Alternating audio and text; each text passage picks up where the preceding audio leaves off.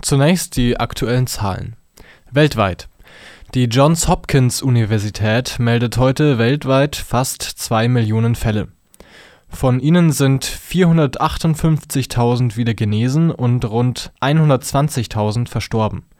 Damit beläuft sich die Zahl von aktiven Corona-Fällen auf über 1,3 Millionen.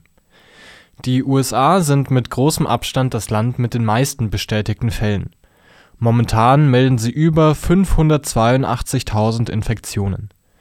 Italien meldet weltweit die meisten Todesfälle.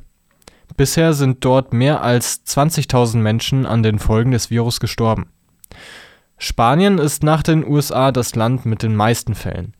Aktuell belaufen sich die Zahlen auf rund 170.000 Erkrankte. Deutschland verzeichnet aktuell rund 3200 Tote, derzeit gibt es hierzulande 130 gemeldete Infektionen. Die Zahl der aktiven Fälle in Deutschland ist in der Zeit vor den Osterfeiertagen von 64.600 auf rund 58.700 gesunken. Thüringen Laut Informationen der Mediengruppe Thüringen liegt die Zahl der bestätigten Fälle im Freistaat bei 1525. Die Zahl der Toten beläuft sich auf 28.